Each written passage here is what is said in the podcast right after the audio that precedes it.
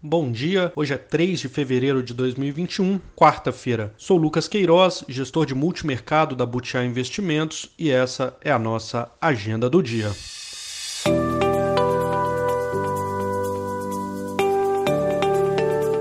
Começando pela Europa, dados dos PMIs de serviços mostraram retração já esperada no mês de janeiro. O destaque negativo aqui ficou por conta da Espanha, que teve leitura de 41,7 antes expectativa de 45,3.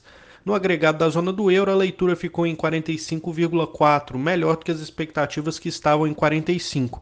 A Itália, que vem de uma turbulência política, ganha fôlego nesta manhã com um possível convite a Mário Draghi, ex-presidente do Banco Central Europeu, para se tornar o primeiro-ministro. A disputa política inviabilizou a gestão do Giuseppe Conte e a opção por Draghi é vista como menos danosa do que convocar eleições antecipadas. Na agenda de hoje, nos Estados Unidos, dados da ADP de empregos privados às 10h15 devem mostrar um crescimento de 49 mil vagas em janeiro. Ao meio-dia saiu o PMI e ISM de serviços também nos Estados Unidos. Na parte da tarde, discursos de vários membros do FONC devem guiar os mercados. Vindo para o Brasil, dia sem muitos destaques econômicos.